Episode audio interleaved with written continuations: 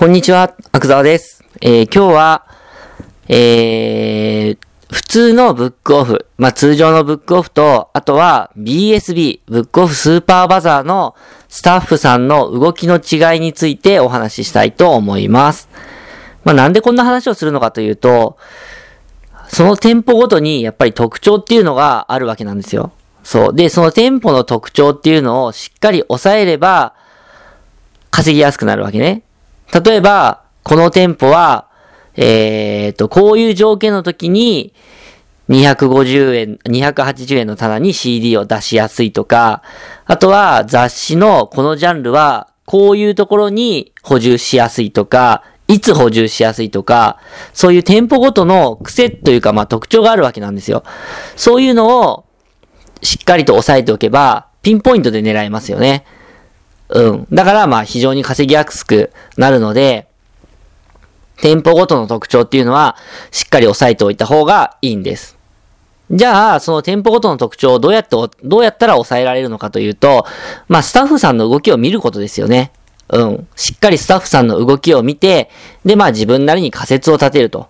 で、その仮説をもとに、えー、棚を見て、まあ、定期的にね、棚をしっかりと見て、で、その仮説を検証すると。まあ、この繰り返しで、えー、と、店舗の癖っていうのを見抜くわけですね。だから、100%確実に見抜けるわけじゃないんですよ。うん。自分では多分そうだろうなって思う。で、実際結果も伴っている。そこまでしかいけません。うん。それ、そっから先に行く確実なものが欲しいというのであれば、まあ、ブックオフの店舗のスタッフさんをどうにかして聞くしかないですね。うん。それも嘘を言わないような、あー状況にすると。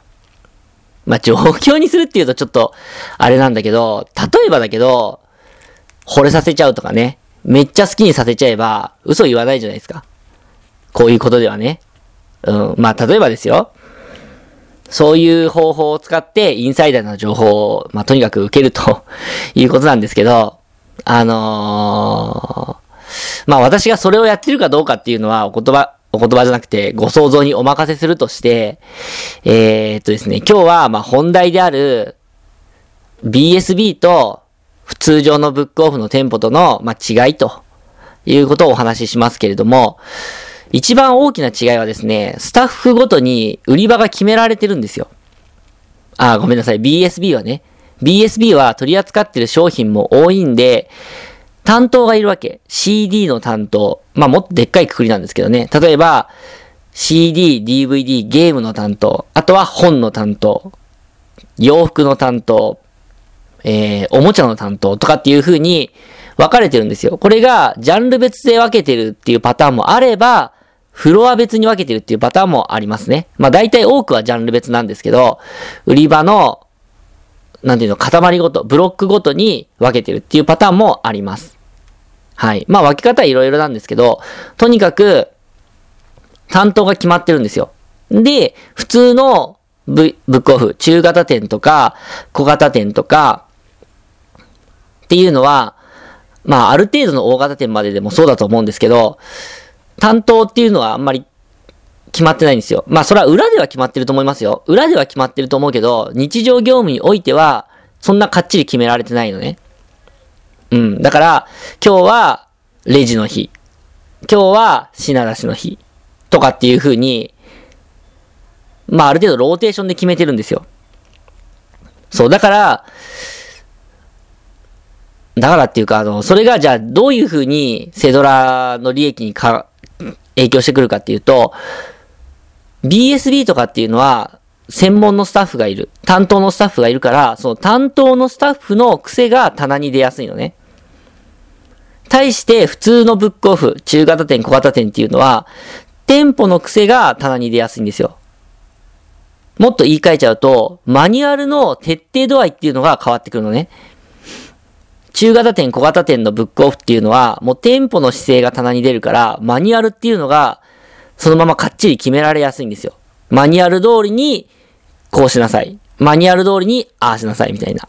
要するに、まあこれ管理者の目で見れば納得いくと思うんですけど、あの、個別に棚を管理するとか言うんじゃなくて、全体を管理するわけだから、全体を管理して、まあ、組織として動かすわけなんですよ。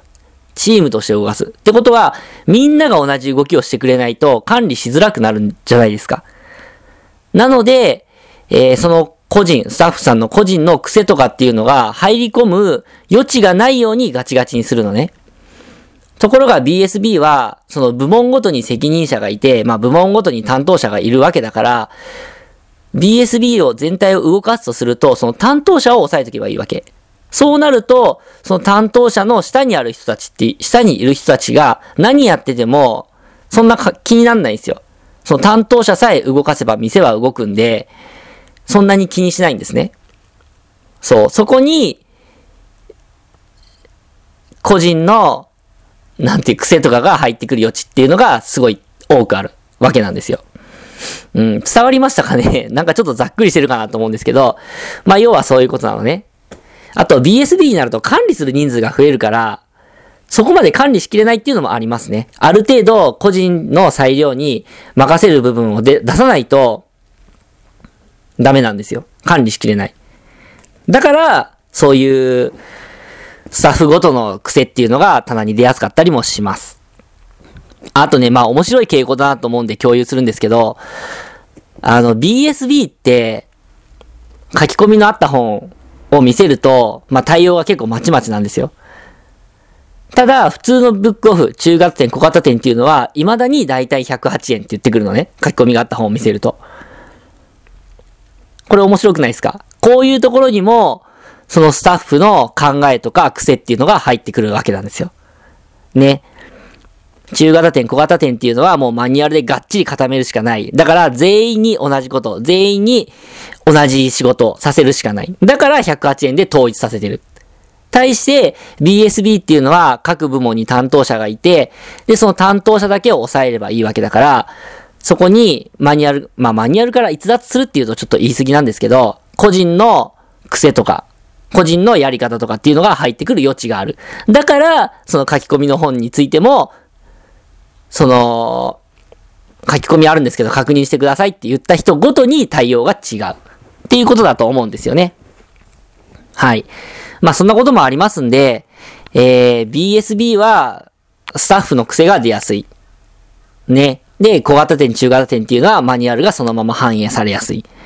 ということになるんです。だから、どちらも同じ攻め方をするんじゃなくて、BSB には BSB の攻め方があり、えー、中型店、小型店にはそれ、中型店、小型店用の攻め方があるということなんですね。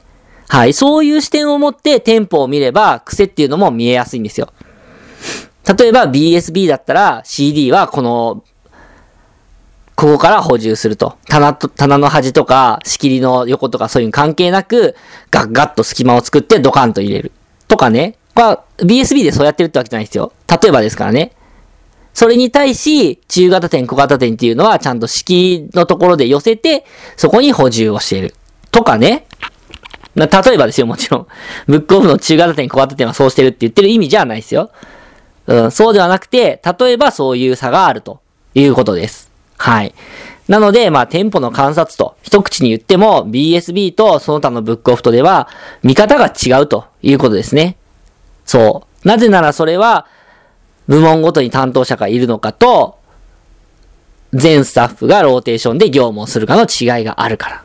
ということなんです。そういう意識を持って、スタッフさんの動きを見てみると、よりわかりやすいと思います。はい。このスタッフが補充してる時って絶対あそこに補充するんだぜ、とかっていうことを知ってれば、めちゃくちゃ仕入れが楽じゃないですか。ね。このスタッフさんが雑誌補充するときって、いつ、いついつのどこに補充するんだぜとか知ってたら、すごい楽ですよね。うん。なので、まあそういう癖が出やすいとか出にくいとか、マニュアルが反映、まあ本来マニュアルって100%店舗に反映されてなきゃおかしいんですけど、おかしいっていうかダメなんですけど、そこはそれ、人のやることですから、まあ必ずしもそうなるわけではないので、まあしっかりとですね、そういう差があるんだと。うん、マニュアルをできるかできないかの差もあるし、BSB とそれ以外とでも差があるんだという視点を持って店舗を観察ようにす、観察するようにしてください。そうすれば、えー、今までよりもさらに稼ぎやすくなりますし、えー、店舗の特徴の把握っていうのも早くなると思います。はい。ということで、えー、今回の音声は以上になるんですけれども、この音声を聞いた方の中でもっとアクザーの話を聞いてみたいと思っていただいた方は、ぜひ私のメルマガをご購読ください。私のメルマガは、えー、ブログにメルマガの登録フォームがありますから、そちらからご登録いただければと思います。はい、えー、セドリスペースアクザワ。これで、えー、登録、えっと、検索していただくか、セドリスペース独立。これで検索していただければ、だいたい1ページ目に私のブログが出てきますから、そのブログの中にあるメルマガ登録フォームより、えー、ご登録ください。無料レポートのレビューをしているメルマガとはまた違った内容のお話をさせていただいておりますので、えーと、まあこれはこれで面白いんじゃないかなというふうに思います。はい、ご興味あればどうぞお待ちしております。はい、ということでこちらの音声は以上です。失礼します。